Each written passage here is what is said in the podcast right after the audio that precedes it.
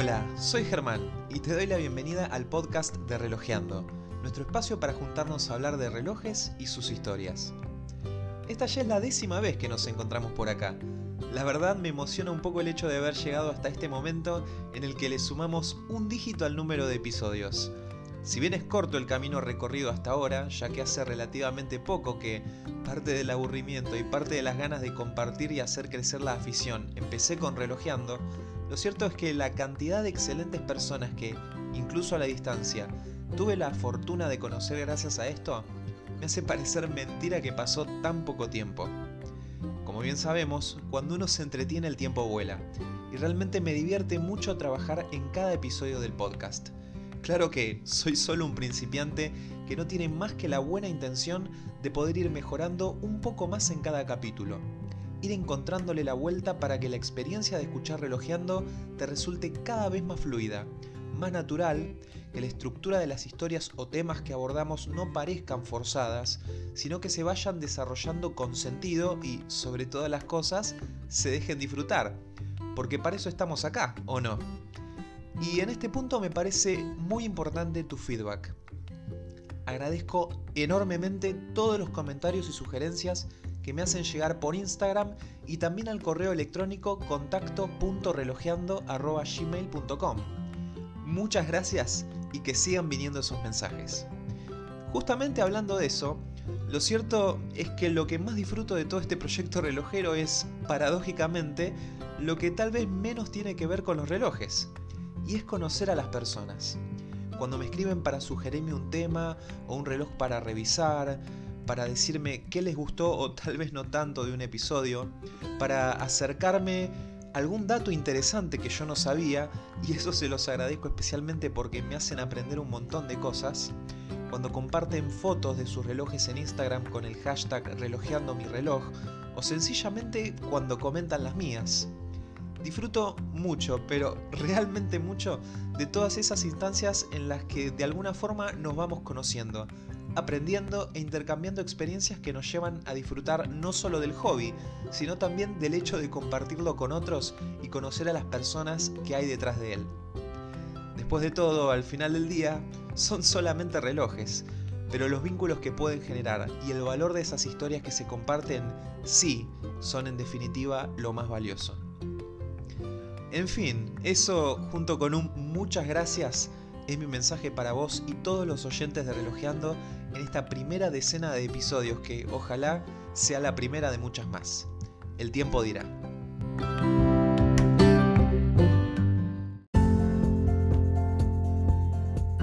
Relojeando es un espacio donde nos juntamos a hablar con alegría de lo que nos gusta. Y precisamente sobre eso te propongo hoy un experimento, del que no puedo garantizar el éxito, pero sí creo que es al menos una propuesta diferente. Que me acompañes a hacer la audio review de un reloj. Sí, sé que este es un formato que puede resultarte raro y seguro en este momento tu cara debe ser más bien de escepticismo, pero confía en mí, no te preocupes, porque voy a complementar el episodio con fotos detalladas del reloj en el Instagram de Relojeando para hacer de esta una experiencia más completa. Vamos a repasar también los puntos más básicos, como las características y especificaciones.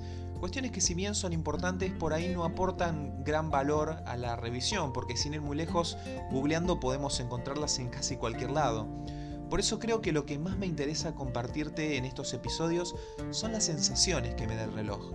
Esas descripciones que si bien son subjetivas, es verdad, nos pueden dar a todos de todas formas una idea de lo que es realmente tenerlo puesto, verlo con nuestros propios ojos y manipularlo esas experiencias que creo que después de todo pueden hacerle mucha más justicia a un reloj que simplemente una foto o un video, ya sea en Instagram o en YouTube. Hoy voy a hacer la audio review de un reloj que hace un mes que me acompaña y del que seguramente ya viste alguna que otra foto en el Instagram de Relojeando, o inclusive el video de su unboxing, que es con el que inauguramos la sección Relojeando TV en Instagram. El reloj del que te estoy hablando no es otro que el Seiko SRP 709, el reloj que me regalé para mi cumpleaños. Este Seiko lo encontré buceando por Mercado Libre y apenas lo vi me llamó muchísimo la atención, no solo porque me encantó, sino también porque no lo había visto antes en ningún lado ni tuve anteriormente ninguna referencia de él, y eso que miro muchos relojes por internet. Lo cierto es que ya hacía un tiempito que andaba con ganas de un reloj automático de tipo militar, un Field Watch hecho y derecho para agregar a la colección. Claro que cuando se habla de Fieldwatch, las primeras referencias que a uno se le vienen a la mente son la infinidad de modelos que existen del Hamilton Kaki, o si uno cuenta con un presupuesto un poco más acotado, la alternativa tal vez más obvia, pero no por eso menos disfrutable, es el que probablemente sea el reloj automático de gama de entrada más vendido y reseñado del mundo, el Seiko SNK 809 y todas sus variantes. Y si bien el Seiko SNK me gusta, aunque su diseño podría debatirse entre Fieldwatch y Flieger, me parece un poco chico con sus 38 milímetros de diámetro. Si bien no creo que me quede mal, de hecho tengo relojes más chicos, la verdad es que tenía ganas de un Fieldwatch un poquito más sustancioso. En esa línea, la alternativa obvia que surgía casi naturalmente también era de Seiko y también dentro de la gama de los Seiko 5, pero ya con una caja más grande, de 42 milímetros de diámetro. Hablo del que se suele presentar como el hermano mayor del SNK, el Seiko SNZG, el 11, el 15 y todas sus variantes.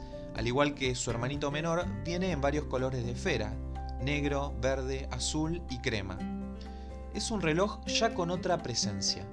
Índices en números arábigos bien legibles, corona a las 3, resistencia al agua de 100 metros, ya estamos hablando de un field watch, si se quiere, más apto para el terreno. Y yo ya estaba casi convencido de que ese era el elegido.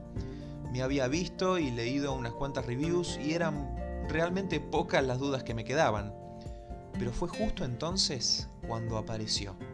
Ahí, en una de mis sesiones de scrolleo en Mercado Libre, el Seiko SRP 709 candidato que no era de la línea de los Seiko 5, que decía tener un movimiento más moderno que los SNK y los SNZG, a un precio no mucho mayor que este último y con una estética que gritaba Fieldwatch por todos lados.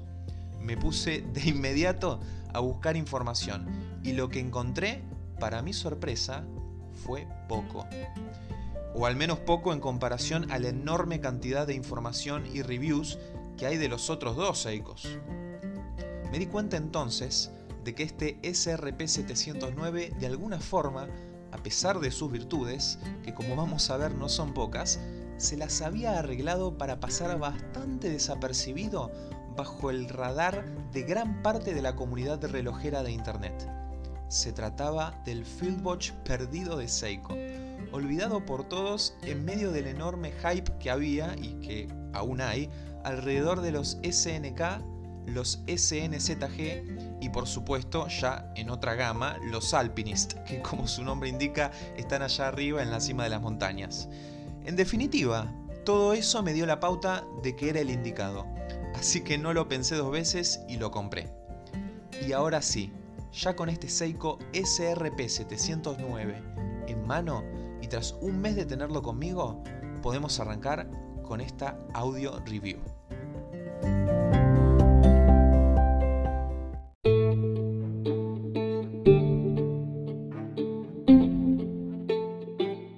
Vamos a empezar por hacerle un análisis del corazón. A este automático le da vida el calibre Seiko 4R36, el mismo movimiento que casualmente utilizan los nuevos Seiko 5 Sports y que después de todo termina por emparentarlo un poco con el ya mencionado SNZG. Porque resulta ser que este calibre es una mejora que Seiko le hizo al movimiento de aquel reloj, el calibre 7S36. Por lo tanto, acá estamos hablando de un calibre automático con complicación de día y fecha, con reserva de marcha de 40 horas y que corre a 21.600 alternancias por hora, o para ponerlo en términos más sencillos, el segundero se mueve fluidamente a razón de 6 veces por segundo. ¿Y en qué consisten las mejoras que agregó Seiko a este calibre? Básicamente dos, pero no son para nada menores. En primer lugar, la parada de segundero, o sea que cuando tiremos de la corona hasta la segunda posición para realizar la configuración de la hora, la aguja de los segundos se va a detener, una característica especialmente útil en un field watch, porque permite sincronizarlo fácilmente con otro reloj. Y en segundo lugar, la posibilidad del remonte manual, esto es poder darle cuerda a través de la corona. Y esa es también una particularidad muy agradable en un automático, ya que para ponerlo en marcha bastará con darle unos cuantos giros a la corona hasta que podamos ver cómo se empieza a mover el segundero en la esfera del reloj. Ciertamente una experiencia mucho más simpática, al menos para mí, que la de andar agitando el reloj hasta que arranque el segundero, procedimiento que sí era la única forma de revitalizar el calibre 7S36, el antecesor de este movimiento 4R36. Me alegra que Seiko haya mejorado su ya confiable calibre de entrada con esas dos funciones que sin duda lo hacen mucho más disfrutable, al menos para personas como yo a las que nos gusta la experiencia de darle cuerda al reloj, de sentir cómo se mueve ese pequeño conjunto de engranajes y cómo se va enrollando ese muelle real, el verdadero responsable de energizar nuestro reloj. Una última consideración destacable respecto del calibre y que creo yo ayuda a mejorar la experiencia de tener un reloj mecánico es el hecho de que en este Seiko SRP 709 podemos verlo trabajando. En la tapa trasera de su caja, que es a rosca, encontramos un cristal de exhibición que nos da acceso visual a este calibre automático 4R36, que más allá de la marca Seiko y algunas otras consideraciones estampadas en el rotor, carece de toda decoración. Es cierto que para quien ha visto muchos movimientos de relojes es probable que este no le resulte particularmente atractivo, pero personalmente creo que en los relojes mecánicos siempre es un detalle muy agradable poder ver el movimiento. Claro, siempre y cuando eso no vaya en prejuicio de alguna funcionalidad, como por ejemplo la resistencia al agua, cosa que no es el caso en este Fieldwatch que tiene una resistencia de 100 metros, los cuales dentro de su categoría son más que suficientes. Pasemos ahora a la caja de este SRP709. Es redondeada, de acero inoxidable, con acabado cepillado en el frente y pulido en sus laterales. Y déjame decirte que cuando la vi con detenimiento, su perfil me recordó mucho a las líneas de diseño de algunos divers de Seiko cuenta con un bisel fijo, o sea que no rota como sí sucede en el caso de los relojes de buceo. Este bisel tiene un perfil dentado, como si fuera el de una moneda, y sobre su frente de acabado cepillado tiene a la altura del índice de las 12 un triángulo invertido grabado sobre el acero y pintado con un color negro esmaltado. Asimismo, alrededor de todo el bisel y a la altura de cada índice horario tiene pequeñas líneas grabadas y pintadas de negro con la misma terminación esmaltada.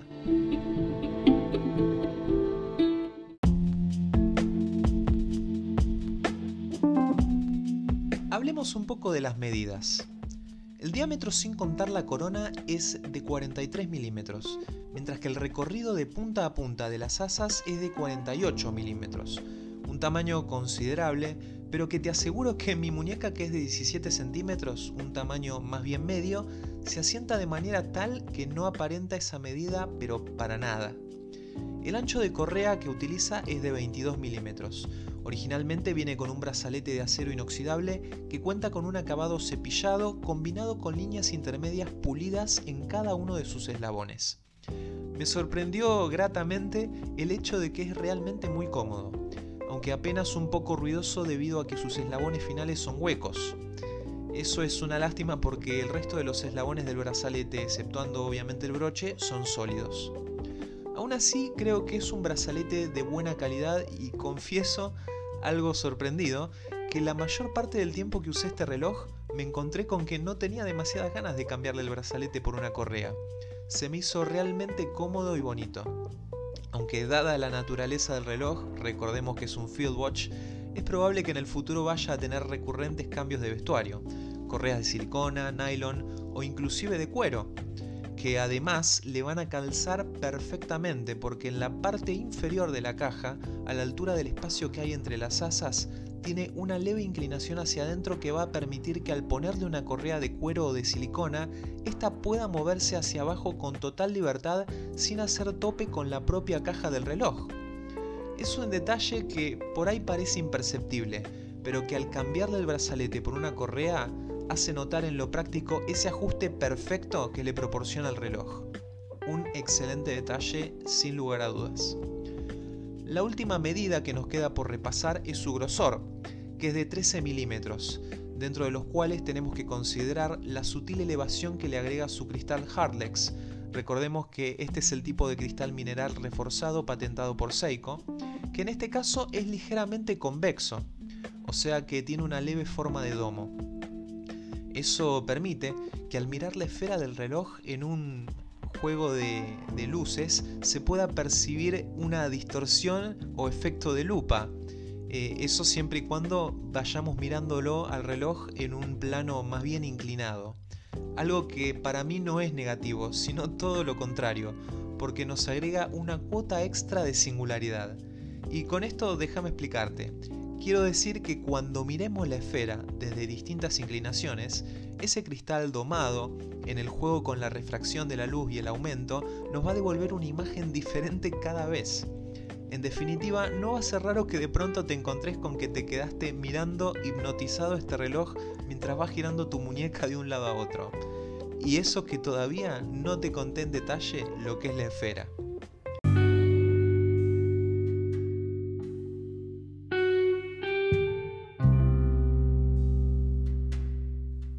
Precisamente de la esfera, es sin dudas la protagonista de este reloj. Es de un color gris metalizado, que en el juego con la luz deja entrever una textura finamente cepillada, con líneas sutiles, casi microscópicas, que confluyen hacia el centro. Lo fascinante de esta esfera es que, según cómo pegue en ella el haz de luz, se va aclarando u oscureciendo. No creo exagerar si digo que en ella se pueden encontrar casi todas las tonalidades posibles del color gris. La escritura en la esfera es íntegramente en color blanco. En su borde externo encontramos líneas blancas de distintos grosores y longitudes que demarcan claramente las horas, los minutos y los segundos. Todas esas líneas están tan comprimidas que hacen parecer a ese contorno que forman alrededor de la esfera las marcas en un vaso graduado, lo que en este Fieldwatch aporta para mí una sensación de mayor precisión al momento de leer la hora. Si una palabra pudiera sintetizar el contraste de los índices en la esfera, esa palabra sería sin dudas legibilidad. Todos los índices principales son números arábigos del 1 al 12 de un tamaño considerable, excepto en el caso de las 3, donde falta el número por estar ubicada ahí la ventana que exhibe la complicación de día y fecha. Al lado de cada número, hacia la parte externa de la esfera, está su respectivo índice horario, una línea blanca gruesa con una notable cantidad de pasta luminosa, la receta especial de Seiko que se llama Lumibright. Hubiese sido genial que ese Lumibright estuviera sobre los números, pero acá en lo que a los índices se refiere, Seiko decidió economizar y solo darle luminiscencia a esas líneas al lado de cada número. Al otro lado de cada índice numérico, o sea, del lado interno de la esfera, se encuentran pequeños numeritos del 13 al 24 sutilmente pintados en blanco, ubicados cada uno con su correspondiente contraparte. El 13 pequeño está al costado del 1 grande y así hasta el pequeño 24 debajo de las 12. A su vez, si vamos un poco más abajo de ese diminuto número 24, nos encontraremos con un considerable logotipo de Seiko en metal pulido prolijamente aplicado sobre la esfera mientras que sobre el índice de las 6 y su correspondiente 18 vamos a encontrar escrito en una letra cursiva blanca muy fina y pequeña la palabra automatic, que nos recuerda sutilmente qué tipo de movimiento impulsa este reloj. Las agujas merecen también un capítulo aparte, porque creo que realmente colaboran a hacer de este reloj una pieza distintiva. El segundero, que recordemos se mueve fluidamente a 6 veces por segundo, tiene un formato de chupetín. Es un bastón muy fino de color negro mate que desde la mitad de su longitud hasta el extremo cambia su color a un rojo vibrante que realmente se roba las miradas porque contrasta perfectamente con los índices alrededor de la esfera a los que casi toca y que recordemos están en un clarísimo color blanco. El otro extremo del segundero tiene el clásico contrapeso de chupetín, un círculo con bordes negros que está totalmente relleno de blanco y felizmente con una generosa aplicación de Lumibright que no decepciona para nada en la oscuridad. Las agujas de las horas y de los minutos tienen un contorno y relleno completamente blanco, también con una generosísima aplicación de pasta luminosa y su formato, como buen porteño que soy, me recuerda al obelisco de la ciudad de Buenos Aires, obviamente siendo el de los minutos más largo que el de las horas. Tanto en la luz como en la oscuridad, la legibilidad de este Seiko es excelente, ya sea por el contraste de los colores durante el día o por el brillo verde intenso de su Lumibright en las agujas e índices por la noche. Esa característica lo convierte en un perfecto field watch. La complicación de día y fecha, como había mencionado antes, está a las 3. Se trata de una ventana rectangular con contorno blanco, dentro de la cual encontramos la información presentada en letras y números negros sobre fondo blanco, excepto en los casos del sábado y el domingo, donde el color de la fuente cambia a celeste y rojo respectivamente, un formato al que Seiko ya nos tiene acostumbrados. Otro excelente contraste que no desentona con el equilibrio de la esfera y le proporciona legibilidad. Un detalle útil a destacar es que los días de la semana están en dos idiomas, inglés y español, entre los cuales podemos elegir uno para que sea el que nos presente durante la mayor parte del día. En mi caso, claro, elegí el español.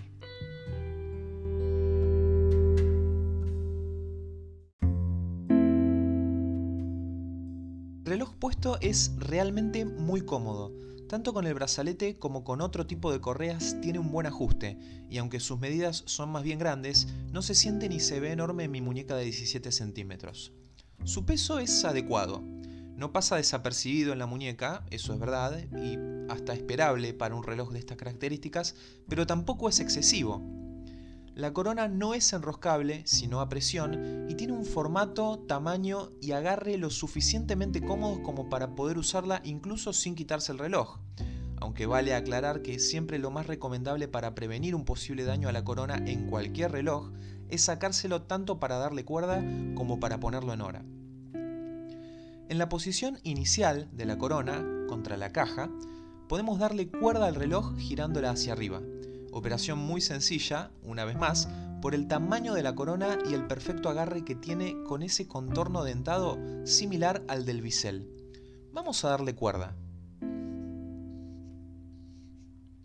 La resistencia que se siente es mínima, pero lo suficiente como para percibir que el mecanismo interno está funcionando.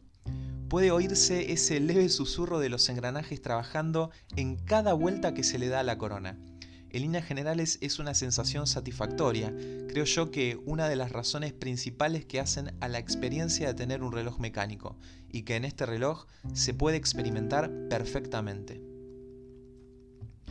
Si tiramos de la corona, vamos a encontrar dos posiciones perfectamente distinguibles, ya que con cada tironcito la corona hace un clic bien notorio en cada una de las posiciones de seteo. En la primera, ahí escuchamos, configuramos el cambio rápido de fecha. Y en la segunda, ahí está, vemos cómo se detiene el segundero por completo, lo que nos permite setear la hora exacta. Una vez hecho, bastará con presionar hacia adentro la corona, de este modo, ahí está, para que en un solo movimiento regrese a su posición inicial y trabaje con absoluta normalidad. A nivel performance, Seiko advierte una desviación de más 45 menos 35 segundos por día en este calibre 4R36. Y la verdad que durante el transcurso de todo este mes en que estuve usándolo, ese fue precisamente el resultado que me dio.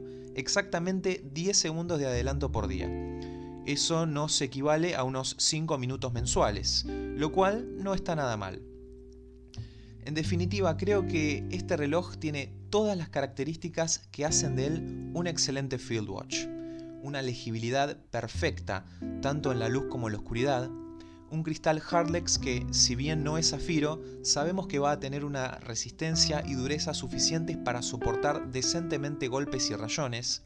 100 metros de resistencia al agua que lo hacen también apto para nadar con él una construcción en acero inoxidable con acabados cepillados en la mayor parte de las superficies que podrían estar expuestas a rayones, lo cual va a hacer que esas cicatrices de combate pasen más desapercibidas, y un diseño que, en mi opinión, puede adaptarse a más de una ocasión. Con una correa nato o de caucho, Está listo para salir a explorar el terreno y con una correa de cuero o inclusive con su brazalete vestirá lo suficientemente elegante como para una ocasión más formal. Lo único que nos resta hablar de esta pieza es su precio. En el mercado internacional es un reloj que ronda los 200 dólares estadounidenses en promedio. Dependiendo del lugar puede conseguirse más barato o inclusive un poco más caro.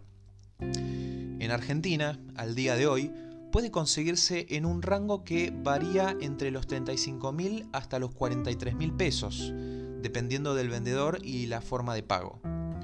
Un dato interesante para contextualizar es que, según estoy viendo en este preciso momento, un Seiko 5 SNZG15 en Argentina se encuentra también rondando los 36.000 pesos, que recordemos es el reloj que monta el calibre antiguo 7S36 sin parada de segundero ni remonte manual, mientras que un ejemplar de la actualizada línea de los Seiko 5 Sports, que tienen el mismo movimiento 4R36 que este SRP 709, puede encontrarse entre los 45.000 y los 53.000 pesos por lo que comparativamente creo que este Seiko SRP709 ofrece, al menos por estas latitudes, un excelente valor por el dinero. En definitiva, me gusta mucho el look and feel de este reloj. Y bueno, claramente por algo lo elegí para autorregalarme. Creo que es una pieza con mejores prestaciones que los antiguos Seiko 5 y más bien equiparable a los actuales Seiko 5 Sports, pero prescindiendo del escudo del 5 o de la más estilizada S en su esfera, cuestión que para mí le suma carácter. Me atrevería a decir que dentro de esa gama es el Fieldwatch definitivo de Seiko, superior a sus antecesores los SNK y los SNZG, y con el que estoy seguro que cuando por fin acabe esta cuarentena tendremos muchas aventuras al aire libre para compartir.